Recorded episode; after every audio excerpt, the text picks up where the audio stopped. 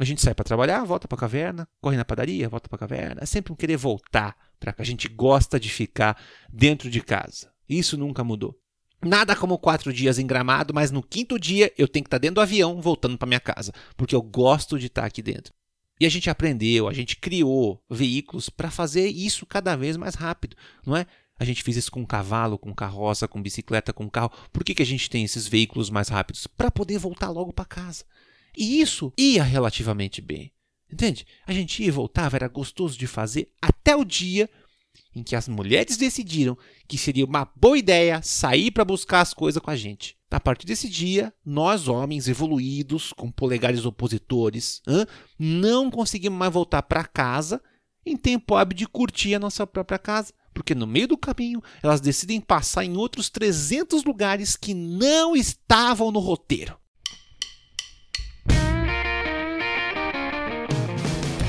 Opa, tô aqui, tô de volta é, depois de uma semana, né? Você me ouviu semana passada, se não me ouviu, volta lá para ouvir os episódios anteriores. Aqui é o Edson Júnior falando, seja bem-vindo ao Comicamente e eu espero que você esteja gostando disso aqui, tá bom? Obrigado a todos vocês que me ouvem em todas as plataformas, Spotify, Deezer, Castbox e Tararabox e todos os casts que existem. Muito obrigado pela atenção de vocês, tá bom? Uh, quem quiser me seguir, me segue no Instagram, EdsonJR Oficial, beleza? Eu dei os recados no começo porque no fim vocês não ficam pra ouvir que eu tô ligado que não ficam.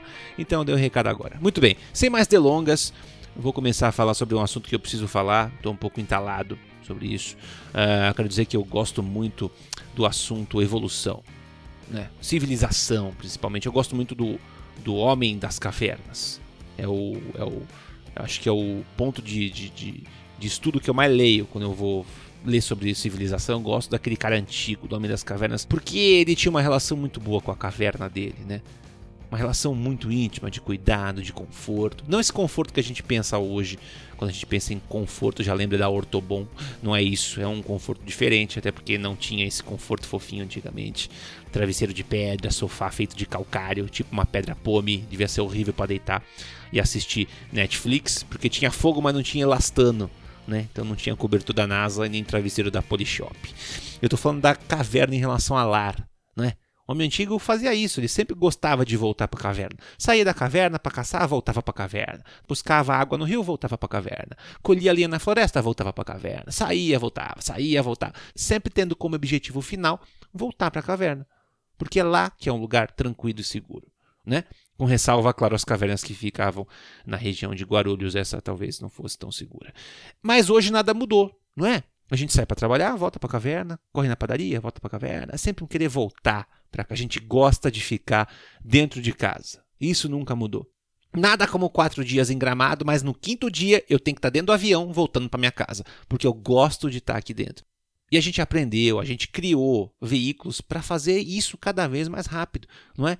A gente fez isso com cavalo, com carroça, com bicicleta, com carro. Por que, que a gente tem esses veículos mais rápidos? Para poder voltar logo para casa. E isso ia relativamente bem. Entende? A gente ia e voltava, era gostoso de fazer até o dia em que as mulheres decidiram que seria uma boa ideia sair para buscar as coisas com a gente. A partir desse dia, nós, homens evoluídos, com polegares opositores, não conseguimos mais voltar para casa em tempo hábil de curtir a nossa própria casa. Porque no meio do caminho elas decidem passar em outros 300 lugares que não estavam no roteiro.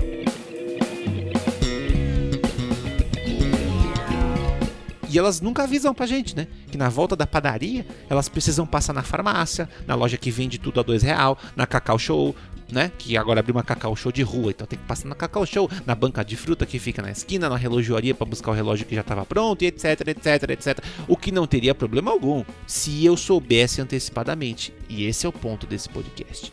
Não nos incluem em um passeio em que eu vou ter que participar.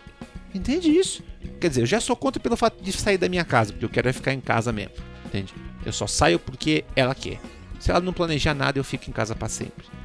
Não, depois que inventaram o iFood, nem sair para caçar comida mais eu preciso. A comida vem na minha mão aqui. Então, eu não preciso mais sair de casa. Mas ok, elas precisam sair, elas gostam de sair para fazer coisas.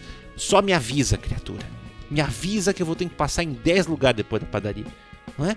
Mas elas não avisam, mano. Elas não avisam pra nós. Lá em casa é aquele discursinho: vamos comigo no mercado rapidinho, amor? 10 minutinhos, coisa rápida. Mentira! Nunca é coisinha rápida, certo? Elas escondem a verdade em uma outra caverna bem profunda dentro da bolsa que a gente não tem acesso, certo? A gente não faz parte da vida delas. Elas já têm tudo planejado. O trajeto está pronto, tem todos os lugares que elas precisam passar, qual é o melhor caminho, qual que elas vão primeiro, qual que vai fechar por último. Elas só, olha só que coisa, esquecem de avisar para nós, né? Ah, esqueci, amor. Nossa, esqueci de avisar. Ai, caramba, acredito. Tô com a cabeça voando aqui. E elas vão passar em todos os lugares, quer você queira ou não, não é?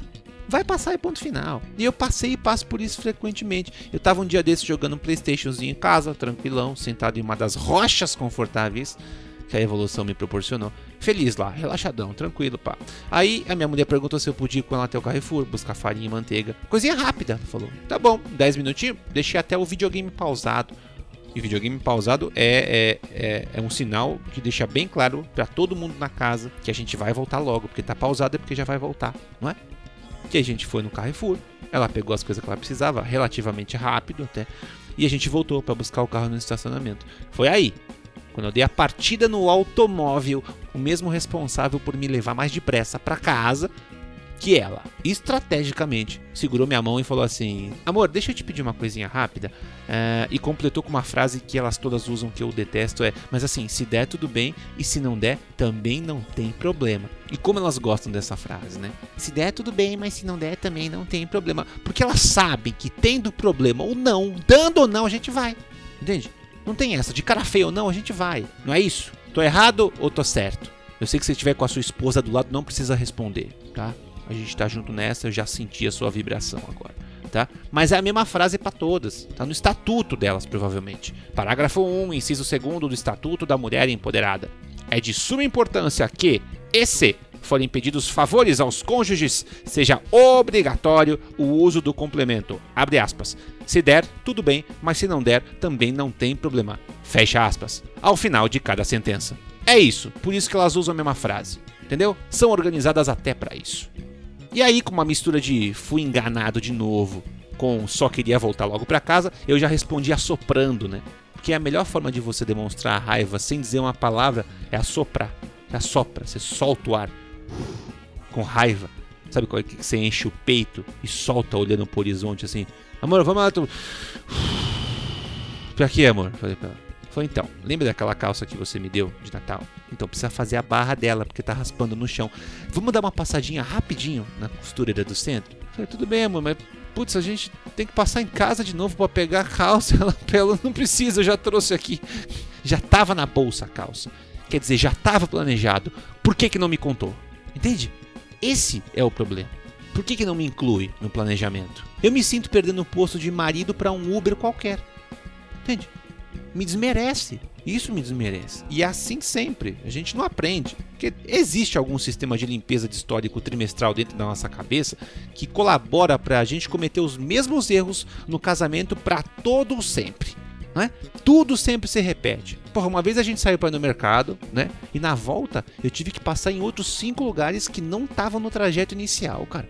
A gente foi no mercado, né? Tranquilo. E na volta Passei na copiadora, passei na padaria, porque ela não gosta do pão do mercado. É, a gente passou na casa da avó dela, passou em uma loja qualquer do centro. E a gente voltou no mercado porque ela esqueceu de comprar creme de leite. Quer dizer, cinco lugares, mano. Cinco lugares sem que eu soubesse previamente. Né? E sim, eu conto a volta do mercado como quinto lugar. Retrabalho também é trabalho. Certo? Aquele dia eu fiquei tanto tempo na rua que quando eu voltei já tinha outro porteiro no prédio. Ou seja, eu fiquei um turno inteiro fora de casa, cara. E eu só ia no mercado rapidinho. Entende? Isso é um absurdo. Em época de festa de final de ano é pior, mano. Ela decidiu ano passado ir na 25 de março, né? Para quem não conhece a 25 de março, ela é uma loja de departamento a céu aberto, com várias entradas, ruas, com pessoas de todos os países, de todos os planetas, é, se esbarrando, que compram coisas fabricadas por crianças de Taiwan. É isso. Mas é tudo legalizado, fique tranquilo. Aí, beleza, a gente foi dia 22 de dezembro grande dia ir na 25. Resumindo, foram dias e dias andando pelo centro, sem banho, sem dormir, se alimentando com vitamina e água. Num dos dias eu achei que eu tava andando num buraco de minhoca em que eu entrava em um portal e saía no dia anterior e teria que fazer tudo de novo, tipo no filme Feitiços do Tempo, sabe? fica lá uma eternidade, vivendo o mesmo dia, parecia muito isso. E a maior prova de que dessa vez ela exagerou foi que quando a gente chegou em casa, a gente abriu a porta do apartamento, a TV estava ligada no especial da Globo e todos os nossos familiares começaram a contar: 4, 3, 2, 1, Feliz Ano Novo! Quer dizer, a gente perdeu a virada do ano por causa de bolas de Natal artesanais. Então, encarecidamente, mulherada, eu peço em nome de todos os hominídeos que avançaram até essa geração, que possuem colunas vertebrais ainda em transformação e polegares opositores perfeitos, que nos deixem curtir as nossas casas, pelo amor de Deus. Deixa a gente ficar olhando pro nada durante 40 minutos ininterruptos, sem nada dizer, mesmo que isso deixe vocês preocupadas. Não fique, a gente não entrou em coma tem diversão, tem propósito e tem muita satisfação envolvida nesse comportamento de quase morte. A gente gosta disso. Deixa a gente lá. Por mais que a gente tenha seguido adiante, construindo cidades inteiras de arranha-céus transatlânticos, envolvido tecnologia inovadora, fabricado aparelho ultramoderno, o próprio travesseiro da NASA é uma invenção nossa, com memória própria, às vezes muito melhor do que a nossa memória. Lá dentro, no nosso íntimo, bem lá dentro de um quadrado vazio, existe um homem com um pedaço de pau olhando para uma fogueira durante várias e várias horas, preocupando-se apenas em curtir o vazio, o vazio quente e acolhedor da nossa querida e estimada caverna. Yabadabadu.